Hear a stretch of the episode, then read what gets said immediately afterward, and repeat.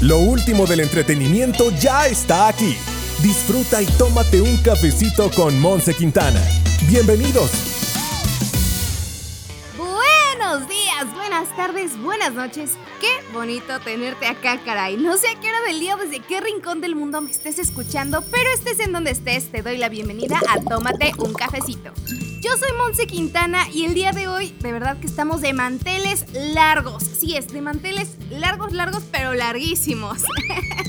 estamos de manteles largos porque me voy a tomar un cafecito con una excelente coreógrafa, una gran artista. Ella se llama Ana Cuellar y es una enorme coreógrafa del Cirque du Soleil que también ha trabajado en compañías de Nueva York y Florida.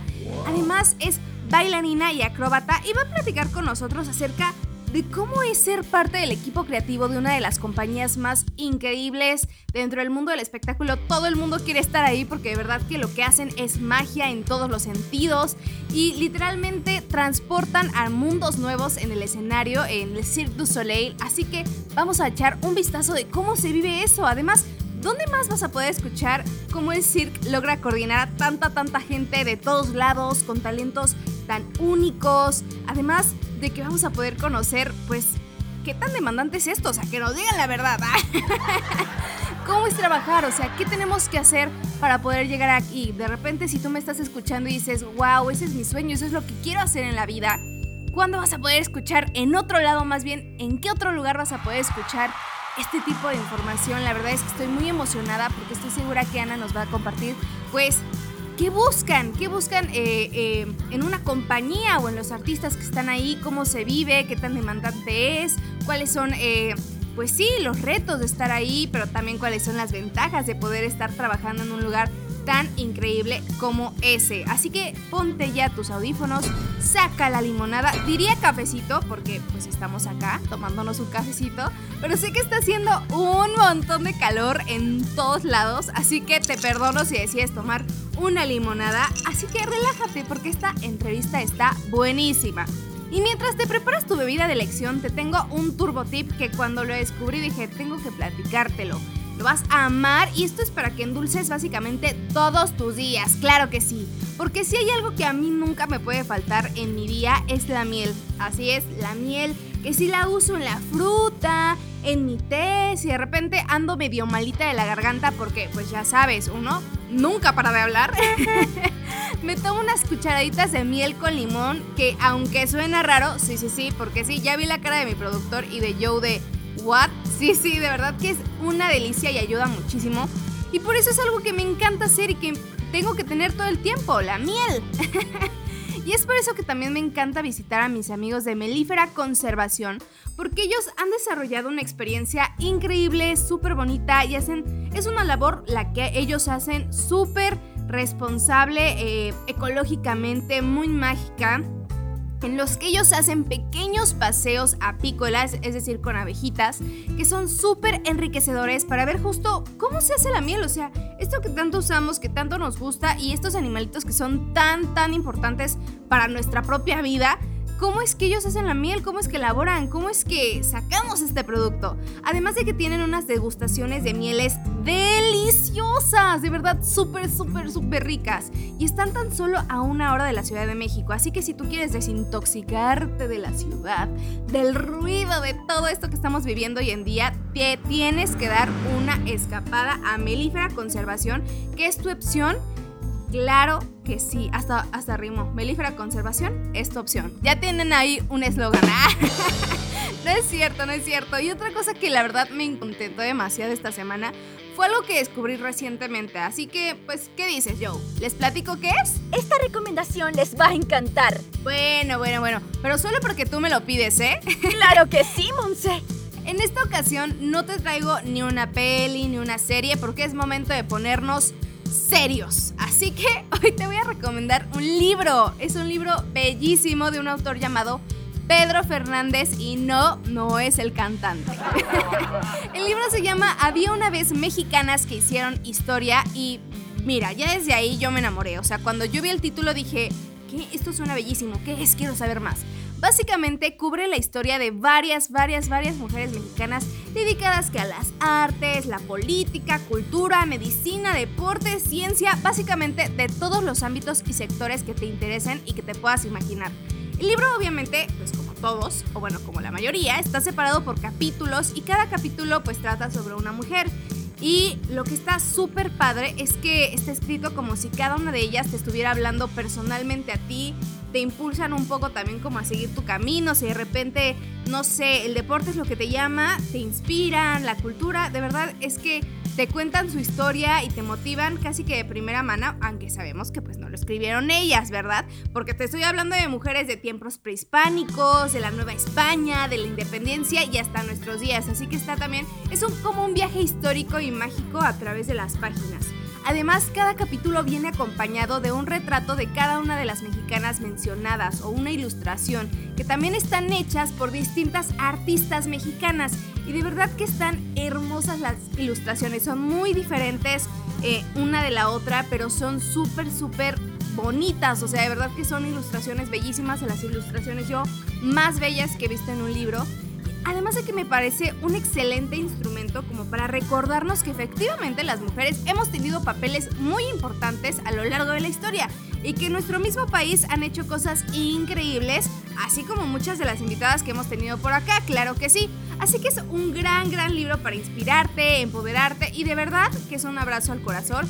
Seas hombre o mujer, este libro te va a encantar. Además, hay una segunda parte por si te quedas con ganas de más. Había una vez mexicanas que hicieron historia, es un libro genial que además considero sería un gran regalo para ti, así que pásala bonito con ese libro en una tarde super chill con tu cafecito leyendo, así que si quieres hacer algo diferente, este libro es una gran opción. ¿Qué tal te pareció yo mi comercial? Ah, no es cierto, no es comercial, ¿eh? No me están pagando. de verdad lo estoy recomendando de todo corazón porque es un libro increíble, bellísimo que tienes que buscar ya. Pero sigue algo más bonito que este libro y que me encanta más que este libro es la entrevista con Ana Cuellar. Así que con ustedes, la entrevista de la semana. Damas y caballeros, ha llegado el momento más esperado. Es hora de recibir a nuestra invitada especial. Coreógrafa del Cirque du Soleil, además de compañías en Nueva York y Florida. Es una talentosa bailarina y acróbata nacida en Monterrey, Nuevo León, que ha atravesado fronteras gracias a la danza. Asimismo, ha cosechado diferentes éxitos como ser seleccionada nacional de gimnasia, obtener el premio Mujer Mexicana Exitosa en Florida y el premio nacional Flama, Vida y Mujer en Monterrey. Es un honor para mí recibir a Ana Cuellar. Hola Ana, ¿cómo estás?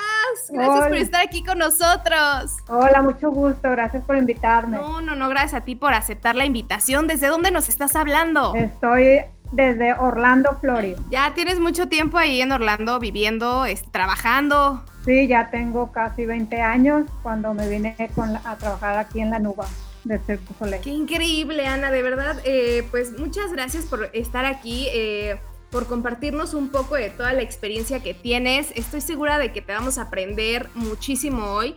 Y bueno, para empezar, me interesa mucho saber cómo es que te introduces a este mundo de la danza y de las artes circenses.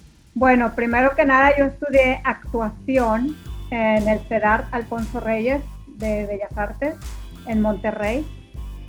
Y de ahí me pasé a la danza en artes escénicas. Y todo esto fue por casualidad. Yo ni me imaginaba, porque yo era gimnasta, entonces yo quería seguir en la gimnasia como entrenadora y todo eso. Pero el arte fue lo que me, me hizo acercarme más a todo esto del arte circense y del arte en general. Entonces yo entré al, teatro primero, que me encantó y fue lo que me abrió las puertas, porque yo era muy, muy tímida. Nadie me cree, pero era muy tímida. Pero gracias al teatro fue cuando empecé a abrirme de mi conchita, ¿sí me entiendes? Y de ahí ya me pasé a la Sí, danza claro. contemporánea, que me enamoré de la danza contemporánea en la Facultad de Artes Escénicas, me trataron súper bien, me enseñaron demasiado. Y fue así como el Cirque du Soleil me llamó, porque supo que yo hacía gimnasia, que hice teatro y que estaba en ese momento en danza contemporánea. Y les gustó mucho esa combinación. Entonces, al principio dije que no, porque yo no sabía que era. Entonces, pues, así fue como llegué de, de no saber, a oh, ok.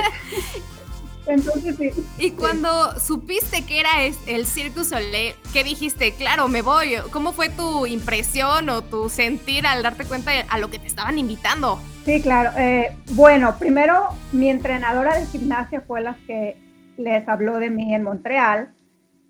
Y cuando ella vino y me dijo, yo le dije que no, porque yo pensé que era un circo con elefantes y con animalitos. Oh, ya. Y yo dije, no, pues yo, yo como que no soy para eso. A mí me encanta la danza y mi sueño era irme a la compañía de Martha Graham en Nueva York. Cuando me enseñaron el video de Cirque du Soleil, yo dije, ah, esto no es un circo, esto es un espectáculo. Entonces, pues ya eh, me fui a Montreal en el 2003. Fui una de las primeras mexicanas, fuimos um, tres mexicanos, que fue... Uh, eh, eh, una bailarina, otra bailarina también, Marcela de la Vega. Y este. Ah, se me olvidó su nombre. Otro muchacho que estaba en, en Humanity. Y yo, entramos en el 2000. Sí. Entonces fue. ¿Y cómo fue llegar ahí? después de estar acá en México y de llegar primeros mexicanos allá a Montreal a una preparación, me imagino, muy demandante en un espectáculo sin duda distinto. Bueno, pues súper bien. Ah, Jerónimo García fue el que, el que se me había empezado. Jerónimo, Marcela La Vega y yo. Pues fue muy, muy emocionante porque uno nunca, no, yo no sabía a lo que iba, porque yo no era de circo, yo era gimnasta y ya iba ya de bailarina, o sea, yo estaba súper bailarina de cuerpo, así toda flaquilla y todo. Y cuando me dijeron lo que iba a hacer, que es lo aéreo, yo dije, no, pues en la gimnasia yo siempre esquivaba eso de subirme a la cuerda y todo eso. Yo dije, ¿por qué, me escogieron para eso? no sé por qué me escogieron para eso, pero yo creo que me vieron potencial y bueno, pues de ahí continué. Ya me fui a un show a la Nuba me fui en el 2004. entrené todo el 2003 para el show de Kidam, pero no me fui a Kidam, me fui para la Nuba en el 2004 como arialista en las telas. Y súper bien. No sé cómo llegué tampoco, ¿Y, pero... ¿Y era tu primera vez trabajando telas? Sí, sí, yo nunca había trabajado telas. De hecho, cuando me dijeron, vas a hacer tissue, y yo, ¿qué es tissue? Porque en Montreal le dicen tissue. Tissue en, español es los Kleenex. Y yo, ¿qué? Voy a aventar los Kleenex y todo eso. Y yo, ay, no entendía. Y luego cuando lo vi, yo dije, ah, sigue, lo, aéreo, me siguen haciendo aerialista. Y me encanta, o sea, ahorita pues, ya te, desde el 2004 hasta el 2017 trabajé en la NUBA como aerialista. Wow, y, y, he visto videos, digo, no he tenido la oportunidad de verlo en vivo, pero la verdad es que qué bonito y qué divertido también, me parece un trabajo muy divertido, ¿no? Sí, claro, y y ya estando en la nube, pues eh, mis directores me dijeron que les gustó mucho cómo trabajé, mi, mi, carácter y todo eso, y me hicieron capitana. fui capitana desde casi desde que llegué, y luego me ofrecieron un solo también y como un carácter. estaba haciendo muchas cosas a la vez cuando se ofrecía de que yo era como que suplente del solista y suplente de la carácter, pero yo tenía mi acto de las telas, que éramos cuatro chicas, y yo era la capitana de todas ellas, de todo el acto. No, hombre, entonces me, imagino que aprendiste muchísimo de estar así, o sea, recibiendo información y entrenamiento de todos lados, ¿no? Sí, de hecho, aprendí demasiado. De hecho, mi entrenador y yo creamos una, una caída, y yo creé una caída para mi solo, que no le puse mi nombre, lamentablemente, entonces no lo... Oh, no. Solo se llama Slack Fall. Pero Oh, okay, Pero bueno, digo, el aprendizaje es lo que cuenta y claro. el, conocimiento que uno, que uno agarró de todo esto, no solo del, Cirque du Soleil, pero de toda mi eh, educación, que fue la, gimnasia, la danza, el teatro, combinarlo con Cirque du Soleil fue como que el límite, el, como que el, llegué al Everest. Sí, claro, porque aparte comentabas esto que te encantaba la actuación y bueno, siento que estos espectáculos son como muy interpretativos, o sea, traen mucha emoción y mucho mucha interpretación justamente cargada en cada presentación, ¿no? Sí, de hecho, de hecho por eso ahora que ya estoy como coreógrafa y como artistic coach de Cirque du Soleil, ver a las nuevas generaciones y cuando empecé a coreografiar ahí en Cirque du Soleil, me, llegaban artistas, o sea, campeones mundiales, súper bien, y me decían, Ana, ¿los puedes por, por favor hacer artistas? Y me los, yo estaba sola con ellos, les daba clases, les ponía actuación y todo eso, porque los directores me, me confiaban eso. Ana, por favor, haz los artistas. Acróbatas ya son, y perfectos, súper bien, pero no tienen lo artístico. Y yo me encargaba de todo. Entonces ya ahora mi límite como, como performer llegó con Cirque Soleil, ahora ya estoy en otra etapa que es de coreógrafa y de artistic coach. Y me encanta ver a las nuevas generaciones. Y ahorita ya hay demasiados mexicanos, o sea, me gusta mucho ver a, todos los jóvenes mexicanos que están llegando a hacer. Uy, qué increíble poder compartir esto. Y tú que has estado de estos dos lados, eh, me parece también como interesante saber qué es lo distinto de estar como parte del equipo creativo a estar como artista ahí en, en, el Cirque du Soleil. Mira, es bien, es bien diferente. Uno como artista, y de hecho cuando veo ahora a mis artistas, ese nervio que uno como artista siente cuando un director viene un coreógrafo viene. Pero ahora ya estoy del otro lado y yo, y me dice, ay, qué nervio, cuando me ven de que, oh, ya no está aquí yo. ¿eh? Yo me sentía igualito que ustedes. O sea, no se sienten claro, Claro. Pero es muy bonito porque ya tú le pasas todos los conocimientos que tuviste a estas nuevas generaciones. Entonces es muy importante pasar esa, la antorcha, como que pasar la antorcha de estas nuevas generaciones y me, encanta. Y entonces me, me gusta mucho estar en esta etapa, ya que experimenté eh, del otro lado, de como artista, ahora como, como coreógrafa. Estar en la producción. Sí. Qué padre. No, la verdad es que afortunados todas estas nuevas generaciones, como dices, eh, de artistas, tenerte a ti, ¿no? Que tú ya conoces bien cómo es estar del otro lado eh, y poder compartir todos estos conocimientos que mencionas. Y bueno, también algo interesante que me comentabas es que primeros mexicanos en llegar y bueno, algo que me parece bellísimo eh, del Cirque du Soleil es que hay muchísimas nacionalidades conviviendo y muchos talentos y mucha gente participando, muchas veces todos al mismo tiempo en escena. ¿Cómo los coordinan? O sea, ¿cómo logran coordinarse para llevar a cabo una pieza? Bueno, es el el lenguaje corporal es lo que nos une, porque cuando yo llegué aquí yo no sabía inglés. Yo me... ¡Wow! Había, claro, tenemos latinos, un cubano era el que me traducía, pero a veces ni al cubano le entendía, porque a veces nuestro español es bien sí, Sí, sí, distinto, el acentito. Sí, Hasta en México, de Monterrey a, a, la Ciudad de México, o sea, es bien diferente que tú quieres de qué hablar entonces cuando él me hablaba yo, yo sé que hablamos los dos español, pero no te entiendo. Entonces era mucho, corporal. Y ya después, dos años después de que yo empecé en la NUBA, llegó otro mexicano, Miguel Vargas, impresionante trapecista, excelente. Y ya me sentí más cómoda que yo, ah, me he perdido otro mexicano. Pero... gracias. Gracias a Dios. Pero fue así como, de hecho, aprendí el, el inglés, porque, claro, tenemos demasiados rusos.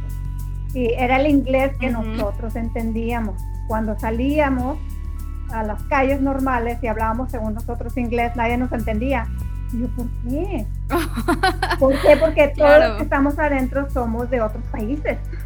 Había como que... Sí, sí, era una mezcla. Había como que cuatro americanos y ya. era nuestro inglés pocho, como, como nosotros le mencionamos. Wow, qué increíble, no, no, no. Este, y o sea, qué guerrera también tú, llegar, subirte a las telas por primera vez, sin hablar inglés.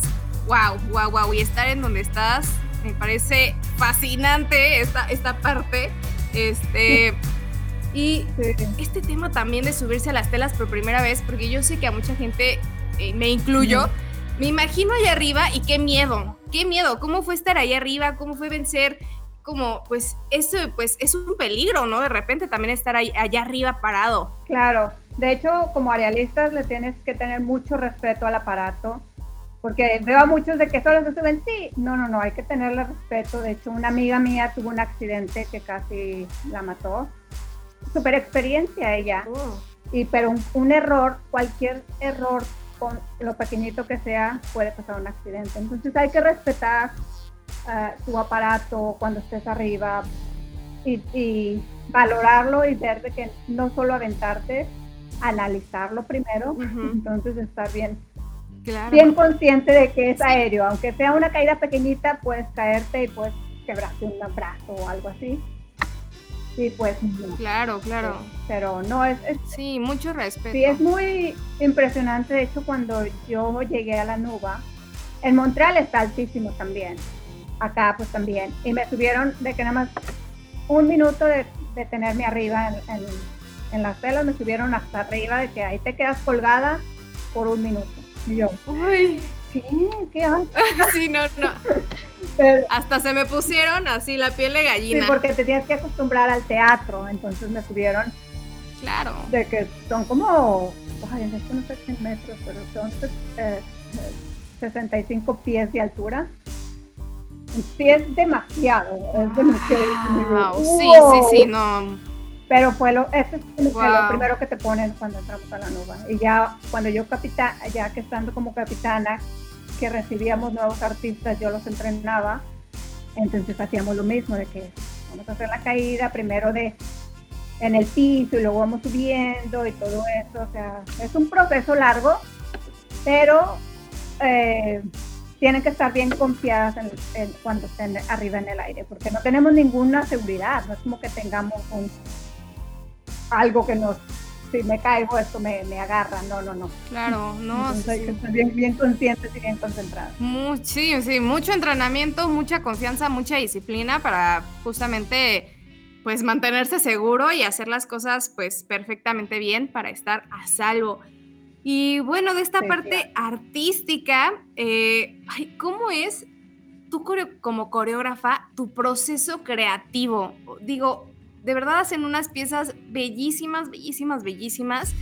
¿Cómo es que llegan a eso? Bueno, primero hay que ver a- al artista, de que cómo se mueve, qué expresión tiene, pero también el- la idea del show. ¿Cuál es la idea del show? ¿Qué es lo que el show transmite? ¿Y qué es lo que el acto va a transmitir?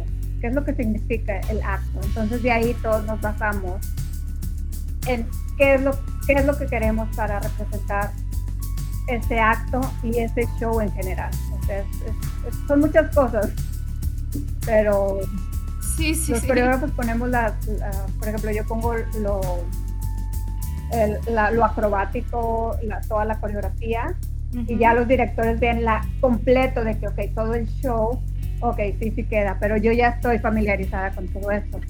Entonces, gracias a Dios, sí me ha ido bien de, de- de entender a los directores de lo que quieren del show completo, porque yo ya tengo mi, mi show de danza contemporánea y ya sé, si contrato un coreógrafo, ya sé lo que yo quiero y lo que el coreógrafo tiene que entender.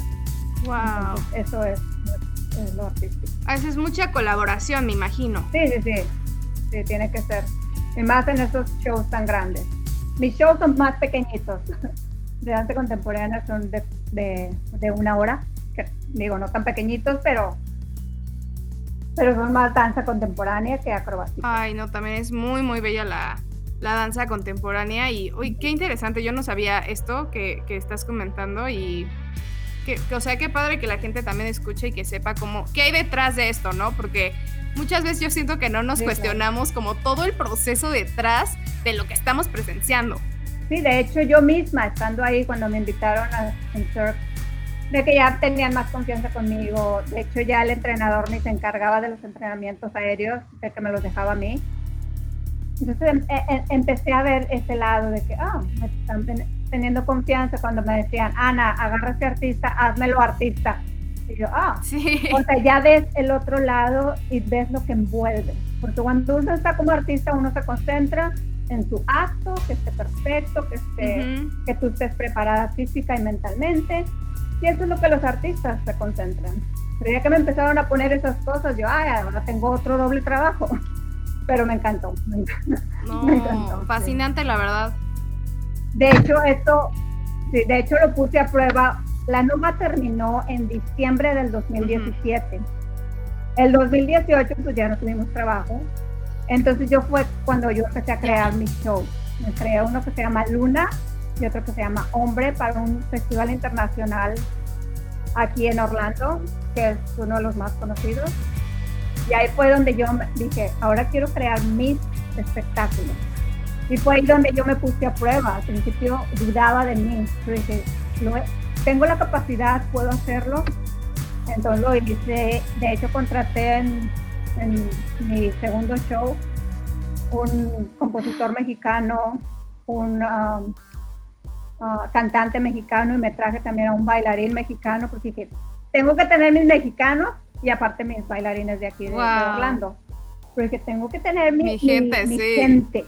el, compositor tiene que ser, porque hicimos la música original, que mi compositor tiene que ser mexicano. Sí, pues sí, hicimos una muy buena, buena No, sí, creo que esa palabra es clave, la colaboración, y creo que yo, a mí me gusta ver a los espectáculos como una máquina en la que todos somos una pieza y si no todos caminamos parejo, entonces la máquina se para, ¿no? Y justo esto que platicas, ¿no? De el compositor, los músicos, cantante, aparte de esto, artistas, todo un equipo creativo detrás que logra que pues estos espectáculos, estos shows sean la maravilla que son. Sí, pues es, es muy, digo, todo me trajo conocimiento. Uno yo pensaba de que, ah, ya llegué a Cirque du Soleil, ya es lo máximo como artista.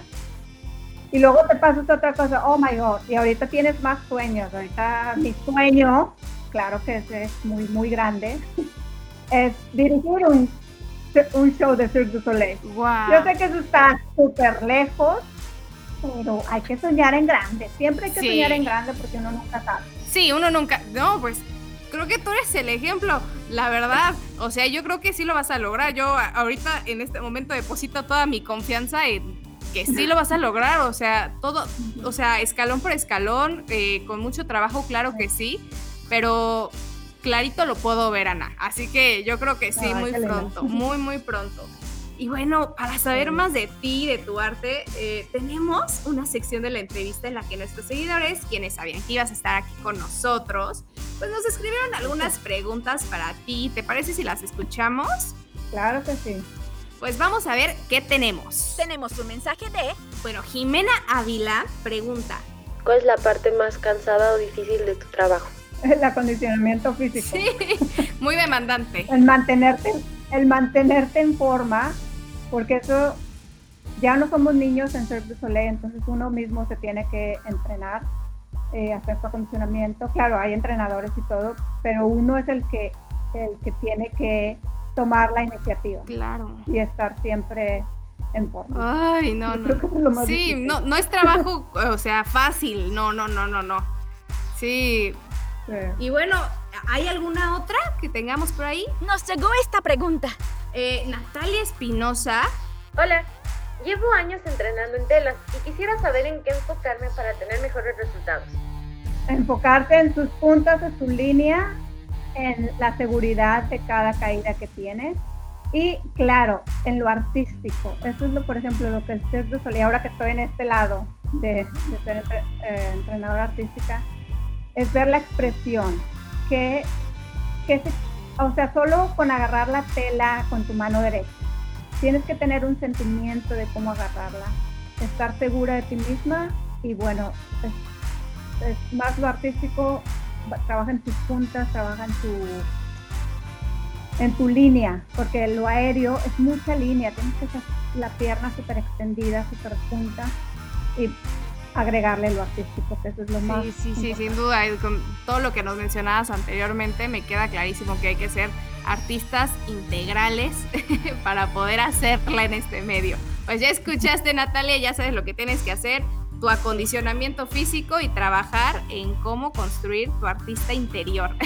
Ándale, perfecto. Ana, pues muchas gracias por contestar las preguntas de nuestros seguidores y bueno, ya es hora de ponernos serios porque es momento de entrar a nuestro Flash Round. Una ronda de preguntas rápidas con respuestas cortas. Muy bien, Ana. Aquí yo te voy a hacer una serie de preguntas eh, en las que tú me tendrás que dar una respuesta, pues breve, corta, lo más rápido posible para hacerlo lo más fluido posible. ¿Te parece bien? Ok. Esto es lo más difícil. Siempre nos dice lo mismo, pero te prometo que es súper divertido. ¿Estás lista? Creo que sí. Ok, pues vamos a darle. Comenzamos en 3, 2, 1. ¿Qué es lo que más extrañas de México? Las montañas. ¿Has tenido alguna lesión importante? Sí. Me caí de las telas. Me caí de las telas y me lastimé la espalda. ¿Quién fue tu inspiración para entrar a la danza? Marta Graham. ¿Alguna vez pensaste dejar esta carrera? Nunca. ¿Cuál ha sido tu presentación más especial? Cuando mi mamá vino a verme a Cirque du Soleil. ¿Tienes algún gusto culposo? No. ¿Qué es lo que más has aprendido del Cirque du Soleil? Eh, experiencia y ser humilde. ¿Qué otra disciplina te gustaría aprender? Natación. ¿Te gustaría trabajar en otro país? Sí, en Europa. ¿Qué es lo más complicado de tu profesión? El estar siempre segura en el aire. ¿Qué le dirías a la Ana que apenas comenzaba? Que le siga echando ganas y que sueñe en grande. ¿Cuál es la música más rica para bailar? Ah, la bachata. ¿Cuáles consideras son los cinco puntos para alcanzar tu sueño? responsabilidad, ah, ser respetuoso, ah, seguir tus sueños, luchar, trabajar duro. Creo, creo que ya, sí, yo también estaba contándolos. ¿Cuál es tu mayor miedo? no hacer lo que estoy haciendo ahora. Ok, y la última pregunta es, tuvieras que elegir solo una opción por el resto de tu vida, ¿cre- ¿qué preferirías? ¿Ser coreógrafa o ser bailarina? Ser coreógrafo. Perfecto, Ana. Pues eso fue todo por nuestro flash round. Hemos terminado ahora sí con nuestra entrevista. Mil gracias por tus respuestas, por eh, compartirnos de verdad, aprenderte. E- Eso del ser artistas me queda como súper grabado y creo que eso es lo que hace la diferencia entre unos y otros. Así que muchísimas gracias por compartirnos esto. Me queda, o sea, no me queda duda de que eres un orgullo para el país y que para mí fue un privilegio de verdad conocerte y aprenderte el día de hoy muchísimo. Ah, muchísimas gracias, me encantó, fue súper divertido. Y sí, muchas gracias No tienes nada que agradecer. No, no tienes nada que agradecer, Ana. De verdad fue un privilegio. Eh, ¿Dónde podemos ver un poco de tu trabajo para aquellos que quisieran saber más de tu trabajo? Bueno, solo vayan a mi página www.anacuellar.com y ahí van a salir todos los videos de lo que hago, tanto de danza como coreógrafa, como directora, y ahí está todo, toda la información. Perfecto, sí, vayan, revisen su trabajo que de verdad es muy bueno y es digno de admirar, digno de revisar. Muchísimas gracias Ana nuevamente y espero que pronto nos podamos conocer cara a cara. Claro que sí, me encantaría. ¿Quieres anunciarte con nosotros? Contáctanos a través de tómate un cafecito arroba justclick.mx. ¡Te esperamos! Me encantó platicar con Ana, creo que ha sido de las invitadas más claras y que realmente fue muy amable de dejarnos conocer qué pasa detrás de un trabajo tan increíble como el de ella en un lugar tan maravilloso en toda la extensión de la palabra. Así que mil, mil gracias Ana, de verdad. Y también de parte de todo el equipo de Tómate un cafecito, te mandamos un abrazote. Y todas nuestras felicitaciones porque Ana acaba de convertirse en mamá y sabemos que así como has llevado magia a distintos escenarios, así lo harás en esta nueva etapa de tu vida. Así que muchas, muchas felicidades Ana y gracias por, ceder- por cedernos unos minutitos de tu día para compartirnos todo lo que sabes, tu experiencia y básicamente dejarnos más felices de lo que entramos a esta conversación. Y si tú quieres saber más de qué andamos haciendo, recuerda que tenemos contenido exclusivo, claro que sí, en nuestras cuentas de Instagram y TikTok, donde nos encuentras como arroba cafecito con Monse y en Facebook como tómate un cafecito. Así que corre, corre, corre ya a ver todo lo que tenemos por allá. Y uff, bueno, se nos fue un miércoles más, un día más juntos y gracias de verdad por permitirme compartir esto que tanto me encanta contigo. Si te encantó el episodio de hoy, estoy segura que también vas a amar el que viene, así que nos vemos la próxima semana con un nuevo cafecito. ¡Adiós! Nada como un excelente café para complementar el día. Gracias por escucharnos y no olvides ayudarnos a compartir. Hasta pronto. Just Click, Agencia Digital.